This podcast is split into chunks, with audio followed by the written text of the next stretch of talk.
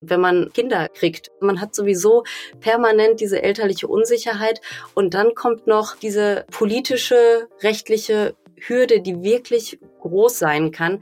Und das wünsche ich einfach keinem. Ihr sitzt höchstwahrscheinlich gerade zu Hause, wenn ihr diesen Podcast hört. Und auch bei uns sind die Aufnahmebedingungen heute ein bisschen anders als sonst.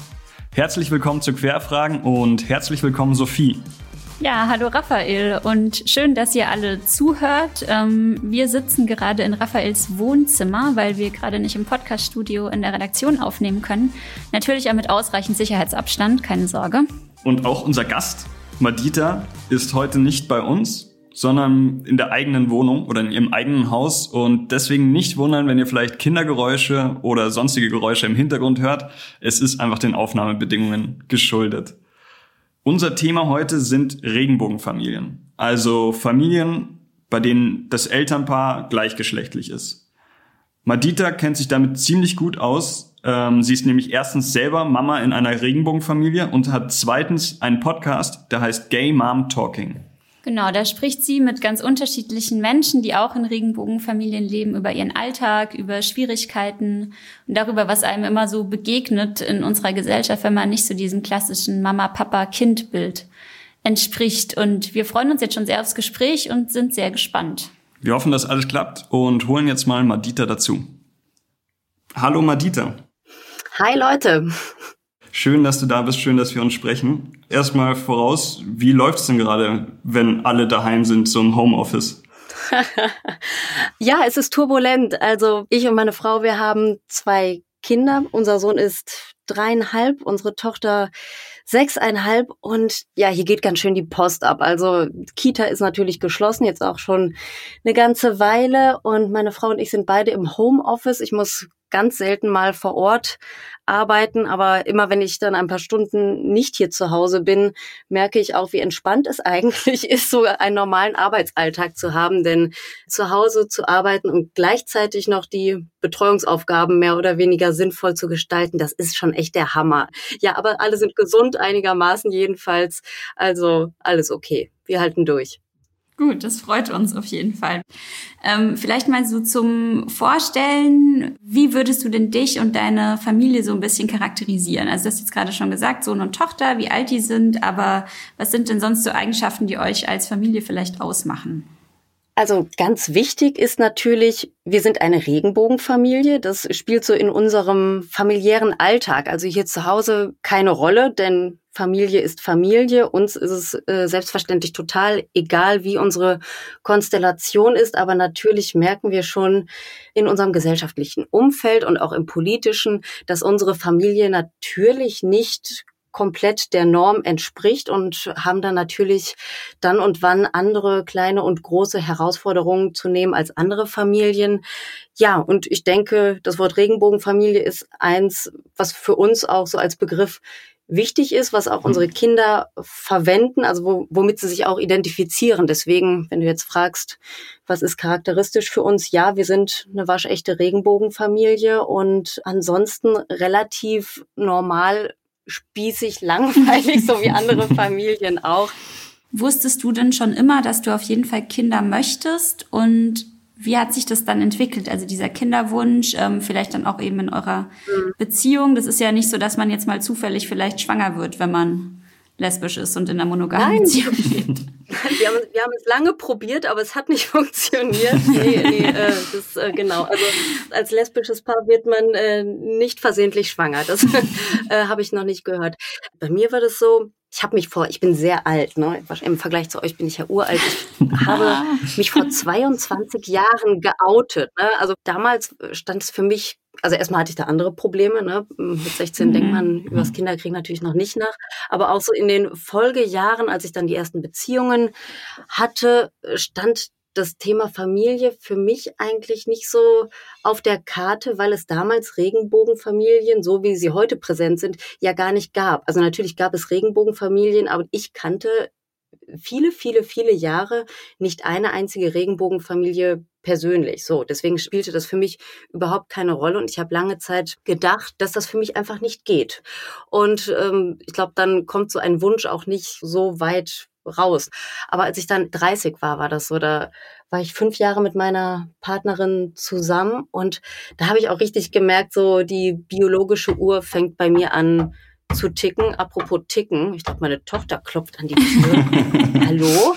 Ich sag den Satz jetzt auch mal, sorry.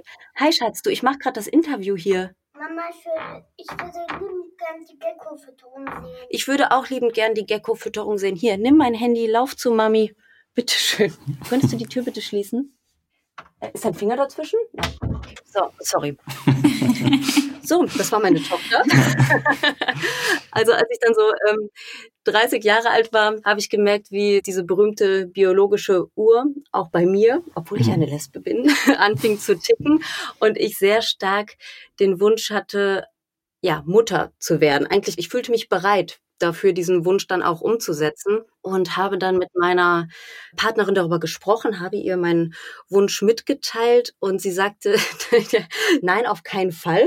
Und es ist dann so aus unserem Wohnzimmer raus und äh, das war natürlich erstmal so äh, voll in die Fresse. Ne? Das ja. hat mir dann nicht so gefallen, aber ich kannte sie ja äh, schon etwas länger und auch ganz gut und ich habe mir schon gedacht, okay, das, das war noch nicht das letzte Wort, da passiert noch was. Also habe ich irgendwie, weiß nicht, einen Tee getrunken und ein bisschen auf dem Sofa rumgehangen und abgewartet und sie kam dann wirklich nach sehr kurzer Zeit auch zurück und hat auch ein bisschen geweint und gesagt, ja, sie wünscht sich das eigentlich hm. auch und war dann ganz gerührt und auch so ein bisschen romantisch und das war ganz süß.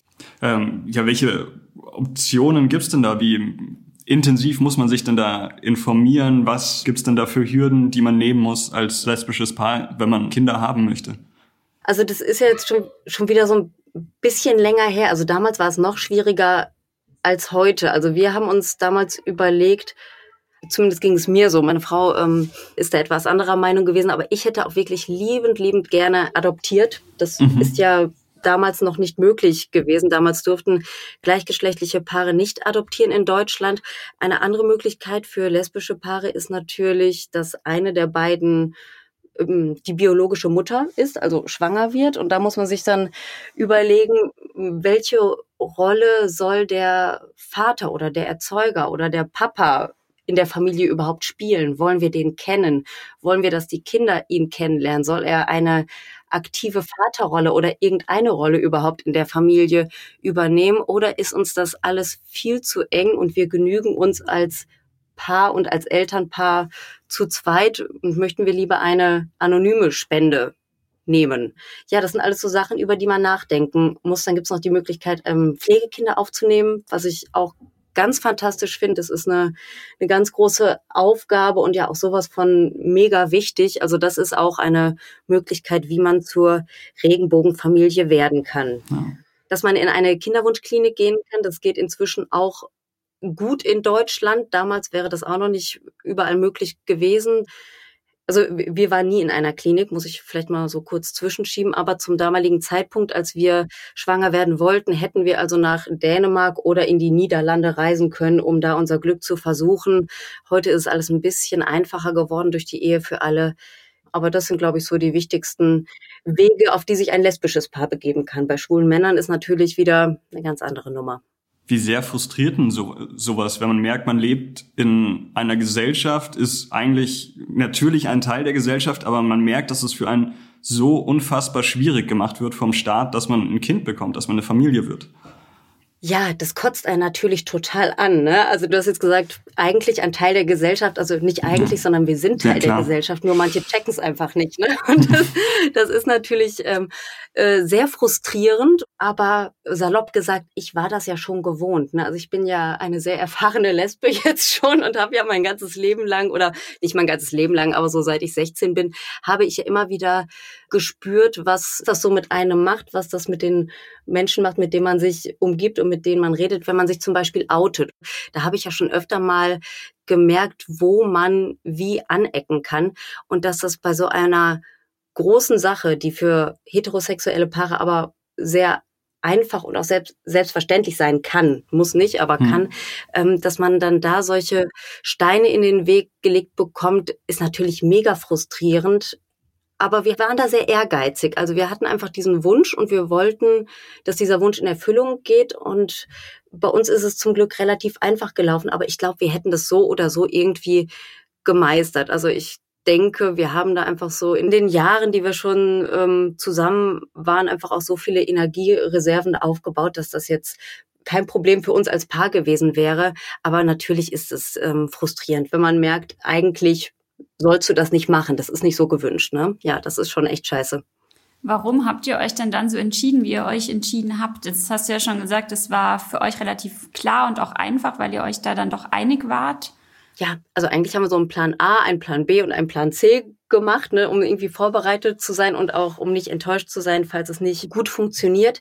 Und wir haben, als wir uns darüber unterhalten haben, gemerkt, dass es uns beiden schon sehr wichtig ist, dass unsere Kinder den Vater kennen. Der soll nicht bei uns im Haus wohnen, der soll auch keine erzieherische Rolle einnehmen, geschweige denn das Sorgerecht haben oder so etwas. Das wollten wir nicht, denn Familie, also Kernfamilie sollen schon meine Frau und ich mit den Kindern sein. Aber ja, diese Möglichkeit, ihn zu kennen, ähm, wollten wir unseren Kindern einfach nicht nehmen. Also haben wir uns auf die Suche nach einem Mann gemacht, der ja das passende Gegenstück zu uns und unserem Wunsch war und haben ihn dann auch relativ zügig gefunden. Also es gibt inzwischen so einige Internetplattformen, manche sind manche sind ganz gut, manche sind weniger gut, manche sind äh, ganz schrecklich. Also man muss sich da wirklich einmal so durchklicken und ähm, ja auch so ein bisschen dickes Feld zulegen, wenn da mal irgendwie eine blöde Frage kommt oder so. Da muss man halt kommt das oft? filtern können.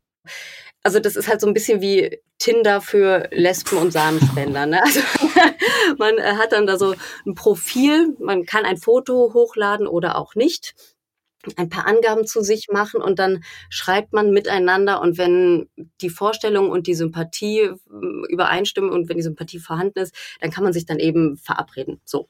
Und natürlich kommen dann da auch irgendwelche Anfragen wie, ähm, hey, äh, schwanger werden, das geht ja am besten auf äh, natürlichem Wege. Also ich würde euch ja ein Baby machen, aber nur wenn wir drei dann auch so, nee, danke, ist schon okay, ja. ne, hat sich erledigt. So, so groß ist der Kinderwunsch dann doch nicht. Also sowas kam schon, aber ich äh, war doch, oder wir beide waren sehr überrascht, dass die meisten Männer, wirklich die allermeisten Männer sehr ja, gentle waren, sehr ähm, vernünftig mit uns umgegangen sind, nicht aufdringlich äh, waren und ähm, ja, da waren wir also im Großen und Ganzen echt positiv überrascht, was wir da für tolle Typen kennengelernt haben. Aber natürlich ist da immer mal ein schwarzes Schaf zwischen, ne? Und da muss man halt so ein bisschen auf sich acht geben, dass man da nicht ja, sich beleidigen lässt oder auf die Nase fällt oder sowas. Ne? Aber ich, ich glaube, das hatten wir ganz gut im Griff und haben dann in einem dieser mittelguten Foren dann auch den Mann gefunden, der heute der Vater unserer Kinder ist.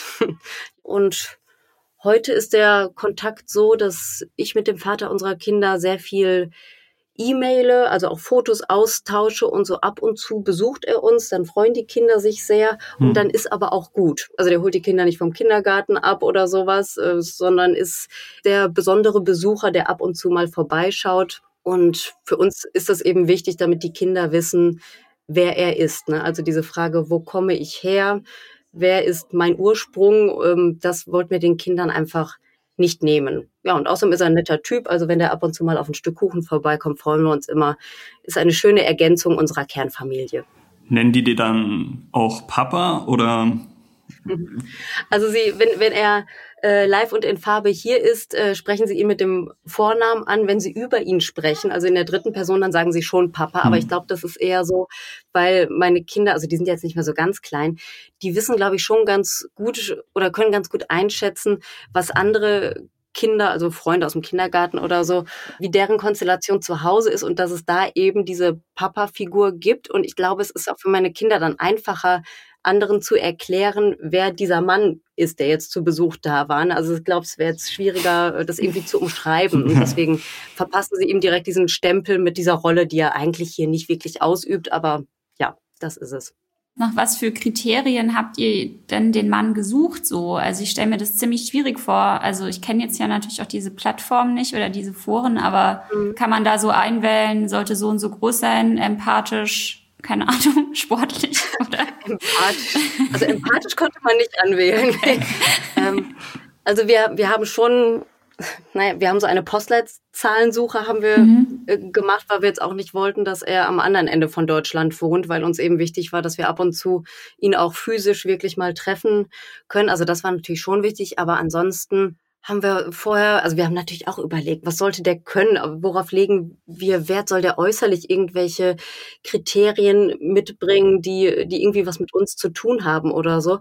Da haben wir zwei, also meine Frau und ich, aber sehr schnell gemerkt, nee, das ist uns nicht wichtig. Also natürlich soll er irgendwie ähm, zu uns passen. So, also wir haben immer gesagt, so, also es soll so ein Mann sein, den unser heterosexuelles alter Ego, was wir vielleicht irgendwo in uns haben, ähm, attraktiv und nett finden würde. So, ne? Also es war uns wichtig, dass, dass Sympathie vorhanden war, dass natürlich die Vorstellungen, wie es dann mit unserer Familie weitergeht, dass das übereinstimmt. Also da waren zum Beispiel auch Männer, die haben gesagt, nee, ich bin nicht bereit, nachher eure Kinder kennenzulernen oder mhm. so. Ne? Da waren aber auch Männer dabei, die haben gesagt, mir ist das sehr wichtig, dass meine Eltern die Kinder mal kennenlernen und so, ne? Also was schon wieder so ein Schritt weiter ist. Das wäre für uns auch okay gewesen, aber das muss man ja alles vorher mal so abwägen.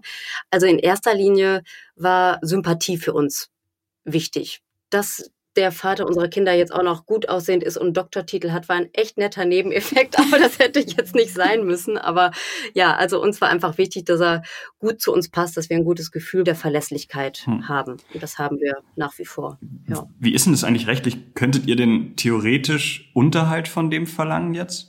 Nicht mehr. Aber sehr lange hätten wir das tun können. In Deutschland gibt es die sogenannte Stiefkindadoption, hm. die gleichgeschlechtliche Paare durchlaufen müssen.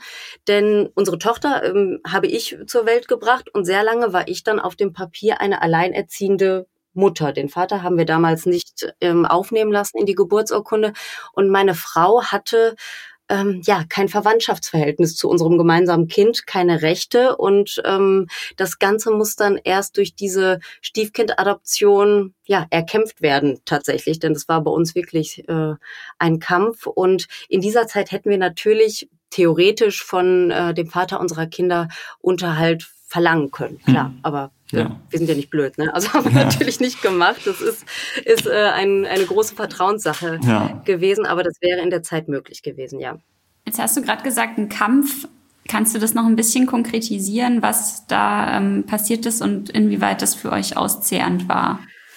Also generell ist die Stiefkindadoption ein Verfahren, was was von vorne bis hinten ja diskriminierend und erniedrigend ist. Also ein Kind wird in eine Familie, in die Ursprungsfamilie hineingeboren und trotzdem muss eine Partnerin oder ein Partner das äh, eigene Kind adoptieren. Also schon allein dieser Gedanke ist ähm, völlig absurd, finde ich. Also wir mussten uns da wirklich als Eltern nochmal richtig beweisen, obwohl wir ja schon längst Eltern waren. Also dieses ganze äh, Prozedere an sich widerstrebte uns schon total. Und so wie das abgelaufen ist, in unserem Fall war auch wirklich ja, äh, sehr unschön. Uns wurden da viele Steine in den Weg gelegt und das Jugendamt war dieser Idee, dass zwei lesbische Frauen jetzt auch rechtlich Eltern dieses Kindes sein sollten, ähm, stand diesem Gedanken überhaupt nicht positiv gegenüber. Und wir wurden da ganz schön in die Mangel genommen.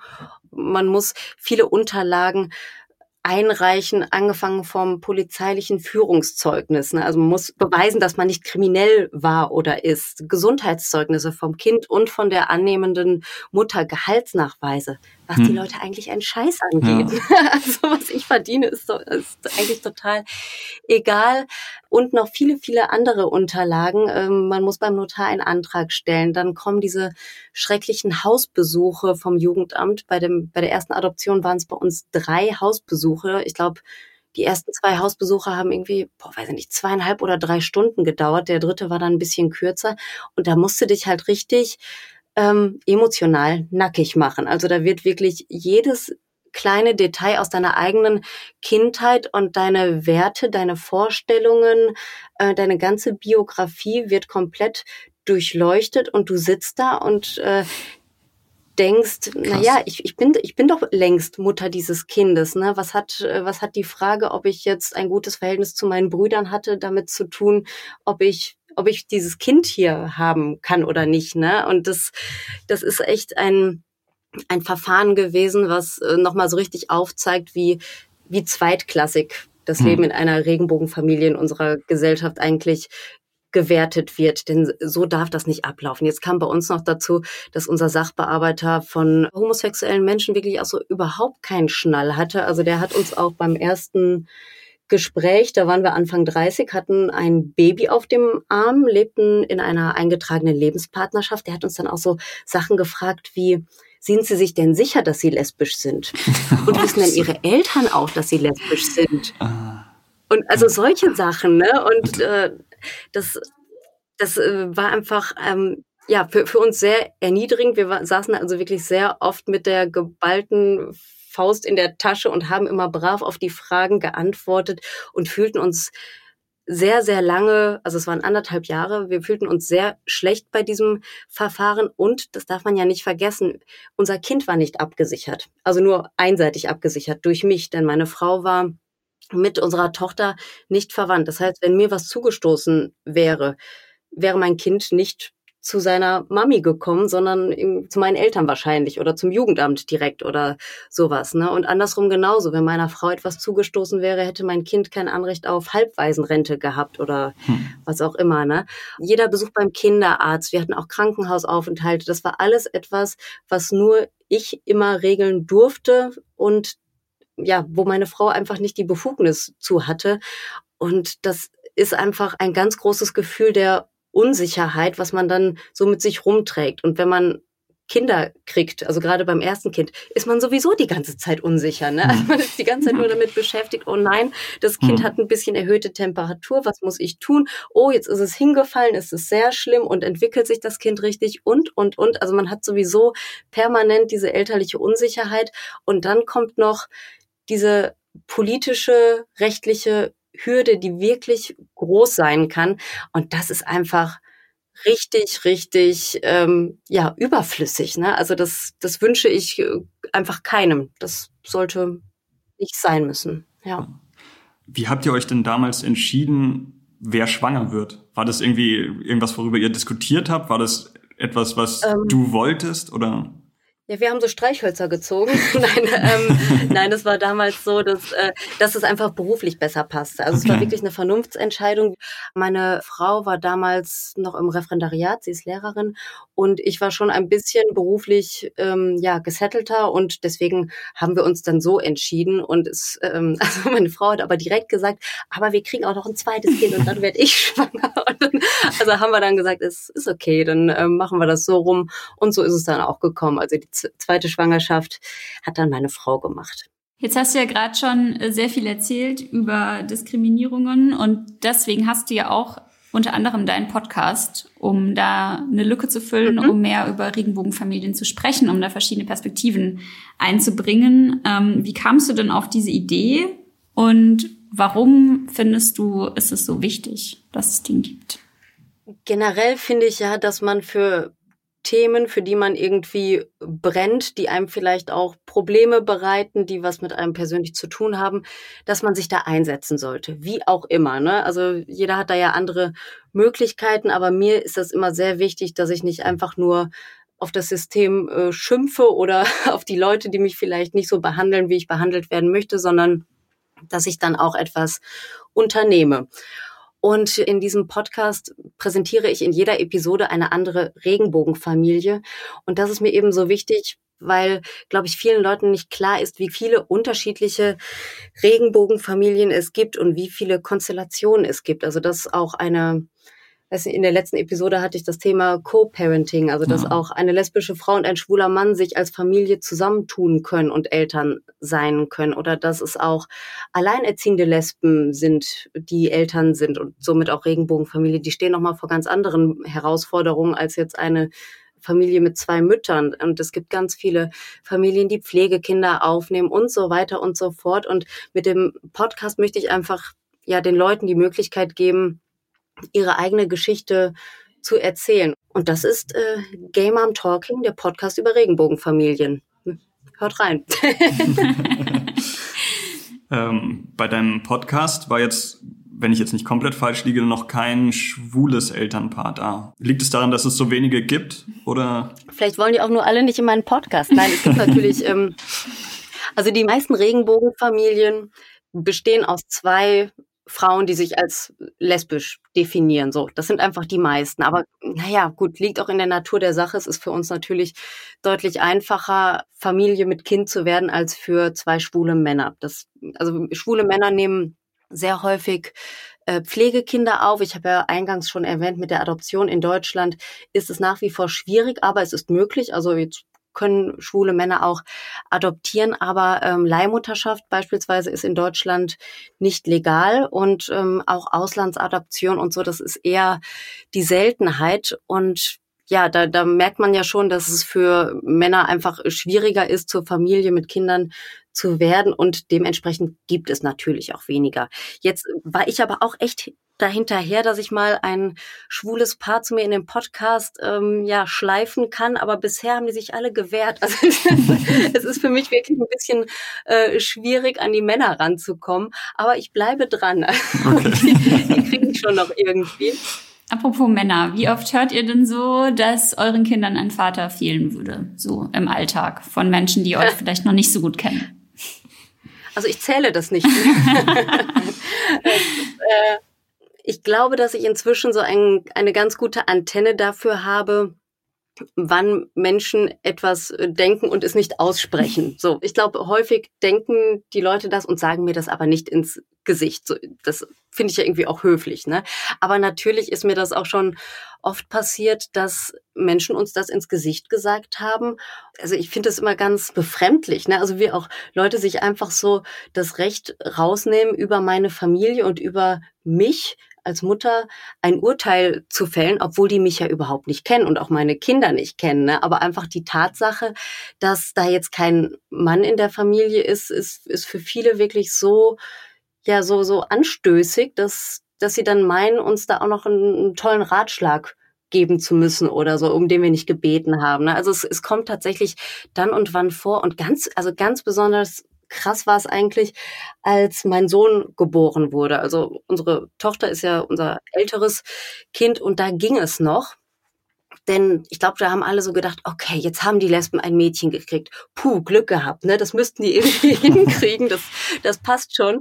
Aber als dann mein Sohn geboren wurde, fühlten sich plötzlich ähm, auch so Freunde, männliche Freunde und Bekannte ähm, so aus meinem Umfeld fühlten sich dann plötzlich dazu berufen, äh, ne, meinem, meinem Babysohn dann mit, mit besonders tiefer männlicher Stimme und großem Macho-Gehabe da irgendwie ein vorzuhampeln, um zu zeigen, zeigen, wie, ähm, wie man sich als Mann so verhält. Und das waren manchmal wirklich so, so ganz schräge Szenen dann, dass dann äh, echt nette Männer, die ich auch schon seit vielen, vielen Jahren kenne, dann plötzlich äh, so ein ganz anderes Auftreten hatten, wenn, wenn dann dieses Baby im Raum war, ne? weil sie irgendwie gedacht haben, oh, jetzt in den, in den wenigen Stunden, wo er mich sieht, muss er so viel wie möglich an Testosteron äh, aufsaugen oder so. Ne? Das war immer ganz, ganz crazy.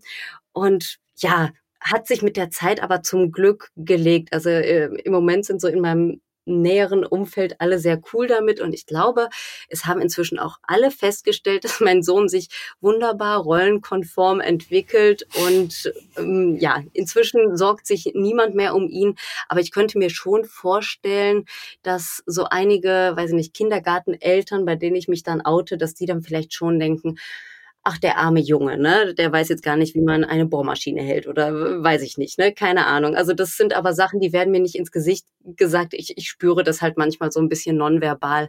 Aber es, ähm, es hat sich etwas entspannt, weil mein Sohn auch tatsächlich ein, ja, der ist so ein, ein Trecker, Dinosaurier, Baustellenjunge geworden. Ne? Also ich, ich glaube mehr, der der jungen Rolle kann man eigentlich nicht entsprechen, als mein Sohn es tut. Und äh, ich glaube, das hat so ein bisschen den, den Wind aus den Segeln genommen bei unseren Kritikern. Ja, also inzwischen geht's, aber früher war es echt krass, ja. Glaubst du denn, dass dein Sohn ähm, irgendwie, wenn er in die Pubertät kommt, machst du dir Gedanken drüber, dass er vielleicht so eine männliche Vorbildrolle braucht?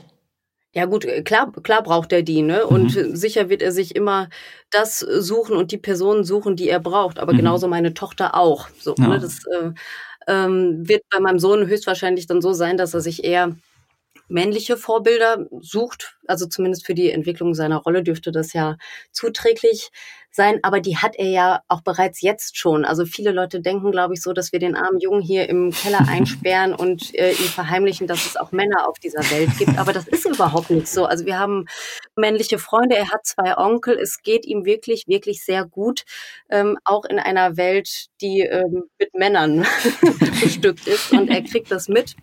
Und er sucht sich auch jetzt schon Freunde und äh, Erwachsene um sich herum, von denen er irgendetwas bekommt, so, ne? Also emotional emotional oder eben als, als Rollenvorbild. Und in der Pubertät, ja klar, da wird es nochmal wahrscheinlich heftiger werden. Aber ich, also ich gehöre tatsächlich zu den wenigen Mamas, die sich jetzt im Kleinkindalter oder im Kindergartenalter noch keine Sorgen um die Pubertät meiner Kinder machen. Also ich bin froh, dass wir noch nicht, in dieser, noch nicht in dieser Lebensphase angekommen sind. Es wird bestimmt heftig, aber nicht, weil er von zwei Lesben großgezogen wird.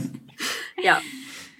Ich habe noch eine Frage so zu, zur Gestaltung eures Alltags. Ähm, Mama, Papa ist ja ne, das Normale, wenn man Mutter und Vater hat. Ihr nennt euch ja nicht beide Mama, sondern Mama und Mami. Vielleicht kannst du dazu noch ein bisschen was erzählen. Ja. Wieso können nicht beide Mama heißen? Ist das dann zu verwirrend? Tatsächlich wäre das zu verwirrend für alle Beteiligten. Also da wüsste jetzt äh, gar keiner mehr, wer wann gemeint ist. Meine Frau und ich haben uns das auf jeden Fall schon, bevor unsere Tochter geboren war, überlegt, wie wir es gerne hätten. Also man hat ja irgendwie so ein bestimmtes Gefühl zu weiß nicht, zu Wörtern wie Mama, Mami, Mutti, Mutter oder so. Ne? Also da hat ja jeder irgendwie einen anderen Bezug zu. Es ist ja zum Glück dann auch so gekommen, dass die Kinder uns so nennen, wie wir uns das damals überlegt haben. Und das ist für die Kinder natürlich total wichtig, weil sie uns dann auch mit dem Namen unterscheiden können. Und das ist aber auch manchmal dann schwierig, zum Beispiel im Kindergarten. Also ich, ich bin da immer hinterher, dass ich den Erzieherinnen das immer wieder wiederhole, wer von uns wer ist. Denn da kommt es natürlich dann schon mal zu Missverständnissen. Wenn mein Sohn dann etwas von Mami erzählt und die ähm, Erwachsenen denken aber, dass von mir die Rede ist, dann kommt es da dann und wann zu Situationen, die total verwirrend sind. Und das ist für meinen Sohn mit seinen drei Jahren dann noch ein bisschen schwierig, das Ganze aufzuklären. Hm. Und da müssen dann auch einfach alle, die an der Erziehung der Kinder beteiligt sind, müssen dann diese Wörter auch durchziehen. Also auch bei meinen Eltern war es am Anfang etwas schwierig, den einzutrichtern, wer jetzt wie genannt werden soll. Also da haben die sich echt ein bisschen schwer getan oder vielleicht auch ein bisschen dagegen gesträubt, weil sie das ein bisschen komisch fanden. Ich bin mir nicht ganz sicher. Aber es ähm, funktioniert jetzt alles richtig super und ja, also es ist für, die Kinder natürlich wichtig, dass sie wissen, wen sie ansprechen. Ne? Also man würde jetzt auch bei einer heterosexuellen ähm, Partnerschaft würde man ja jetzt auch nicht sagen, ach, wir nennen jetzt einfach mal hier die Frau und den Mann, die nennen wir jetzt beide Papa. So, das macht man ja einfach nicht, weil, weil es ja schon einen Sinn hat, dass, äh, dass die Namen unterschiedlich sind und genauso macht es in Regenbogenfamilien ebenfalls Sinn. Ich fände es ganz schön, wenn du vielleicht zum Abschluss nochmal ähm, sagen würdest, was du dir so wünschen würdest ähm, von unserer Gesellschaft? Also was so dein Stand ist, wo wir gerade stehen und aber eben auch, wo wir eigentlich hin müssten? Ich wünsche mir auf politischer Ebene, dass das ähm, sogenannte Abstammungsrecht reformiert wird. Das ist dieses Gesetz, das leider es noch unabdingbar macht, dass die Stiefkindadoption bei gleichgeschlechtlichen Paaren durchgezogen werden muss. Es sieht im Moment nicht danach aus, als würde es zügig gehen, aber es gab schon mal Bemühungen, dass das Ganze reformiert wird. Und aus meiner Sicht ist es längst überflüssig, denn ein Kind, das in eine Familie geboren wird und zwei Elternteile hat, sollte auch rechtlich mit beiden Elternteilen verbunden sein, denn am Ende geht es auf Kosten des Kindes. Denn wenn irgendwas Schlimmes passiert, ist das Kind die Person, die im Nachteil ist und das darf nicht sein. Also ein Kind soll bitte rechtlich schon zwei Elternteile haben, wenn es auch zwei soziale Elternteile von Geburt an hat. Und gesellschaftlich wünsche ich mir, dass es weiter ja, so vorangeht wie bisher, denn ich merke, dass die Offenheit Regenbogenfamilien gegenüber, zumindest in meinem Umfeld, wächst. Also ich fühle mich in den meisten Situationen mit meiner Familie wohl. Es gibt aber immer noch Situationen, wo wir anecken, wo wir missverstanden werden. Und da wünsche ich mir einfach, dass wir dass wir Regenbogenfamilien durch mehr Sichtbarkeit und auch Hörbarkeit, zum Beispiel durch Podcasts, ähm, ja noch etwas mehr Raum in der Gesellschaft einnehmen, so dass allen klar ist, Regenbogenfamilien gehören dazu und sie sind Teil unserer Gesellschaft und sie sind einfach total cool und sie sind gute Eltern und tolle Familien mit tollen Kindern. Das wünsche ich mir. Okay, das war doch ein sehr, sehr schönes Schlusswort. ähm, dann sage ich vielen, vielen Dank, dass du mit uns gesprochen hast. Sehr gerne, es hat Spaß gemacht. Ja, es hat uns auch großen Spaß gemacht. Und dann ähm, wünsche ich dir noch viel Spaß im Homeoffice und komm gut durch die nächste Zeit mit deiner Familie. Ja. Das gleiche wünsche ich gesund. euch auch. Bleibt gesund. Dankeschön. Danke. Tschüss. Ciao, macht's gut. Ja, ich finde, das waren ja ziemlich starke Schlussworte. Raphael, was ist denn so aus dem Gespräch jetzt was, was du mitgenommen hast für dich? Ich fand's richtig krass, über was für Hürden da man springen muss, sozusagen, um als normale Familie zu gelten oder dass man die gleichen Rechte hat wie eine Familie. Also, dass da irgendjemand zu mir nach Hause kommt dreimal und mich bewertet, ob ich gut genug bin, sozusagen eine Familie sein zu dürfen, das finde ich irgendwie unfassbar schwierig. Also mich nervt's ja schon, wenn ich irgendwie auf einer Wohnungsbesichtigung bin und mich dann der Vermieter irgendwie abschätzt, ob ich genug Geld verdiene oder es wert bin, in seine Wohnung zu ziehen. Aber das ist ja nochmal was ganz anderes. Vor allen Dingen, so wie sie erzählt hat, wenn der dann auch noch irgendwelche Ressentiments gegenüber Homosexuellen hat. Ja, das fand ich auch richtig krass. Vor allen Dingen, du hast dieses Kind zur Welt gebracht, du hast diese Schwangerschaft durchlebt, du hast es geboren und musst danach beweisen, dass du in deiner Partnerschaft gut genug bist, in unserer Gesellschaft dieses Kind auch aufzuziehen und da tatsächlich zwei gleichberechtigte Elternteile eingetragen zu haben. Das ist schon schon echt richtig krass und äh, Hut ab vor allen, die sich diesem Kampf stellen und die sich da durchkämpfen irgendwie und ja auch deutlich machen, dass der Bedarf einfach da ist bei uns. Zumal man ja überlegen muss, wir können ja einfach sofort entscheiden, mit wem auch immer plötzlich ein Kind zu kriegen. Also ist ja niemand, der jetzt uns einschätzt, ob wir jetzt gut genug sind, ein Kind zu bekommen, sondern es ist einfach von heute auf morgen könnten wir das entscheiden. Klar, wir könnten so mit jedem Menschen, den wir im Club irgendwie treffen, halt mal schnell ein Baby machen und äh, uns würde niemand äh, absprechen, dass wir dieses Kind dann auch zusammen aufziehen dürfen, obwohl wir uns nicht kennen und keine Ahnung haben, wer eigentlich die andere Person ist. Das ja. ist schon total absurd. Voll. Naja, ähm, falls euch das auch so bewegt hat wie uns oder falls ihr andere Dinge habt, die euch jetzt im Kopf geblieben sind, die ihr uns mitteilen wollt, dann macht es gerne und schreibt uns. Wie immer, Feedback, Lob, Kritik oder auch Themenvorschläge, schreibt uns jederzeit auf Facebook, Instagram oder per Mail an info@jetzt.de. Und ansonsten können wir nur empfehlen, euch auch mal den Podcast von Madita anzuhören. Zu finden unter anderem auch auf Instagram unter Mom Talking, aber eben auch auf Spotify zum Beispiel, wenn ihr euch noch ein bisschen tiefer ins Thema Regenbogenfamilie reinfuchsen möchtet. Vielen, vielen Dank fürs Zuhören und tschüss. Tschüss, bis bald.